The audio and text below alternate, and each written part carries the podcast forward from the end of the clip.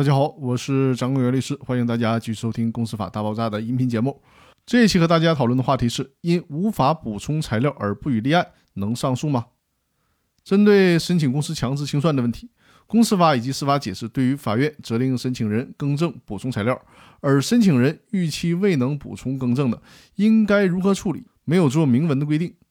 如果是从企业破产法的规则来讲，如果申请人没有按期更正补充的，一般呢是按撤回申请处理。但是呢，强制清算申请与诉讼案件当事人一样，当其不能对其主张的事实理由提供相应证据予以佐证的时候，其承担的是举证不能的法律后果。在诉讼案件的立案阶段，如果当事人提供的证据材料无法证明其主体资格适格，出现类似的情形，法院呢将裁定不予受理，而不是视为撤诉。这么做最大的区别就是，如果法院作出不予受理裁定以后，当事人呢是有权利提起上诉的。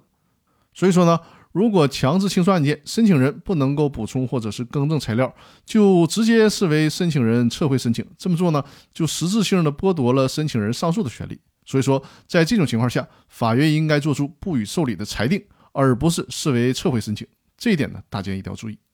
那好，关于今天的分享就到这里了，更多内容我们下期继续。感谢大家的收听。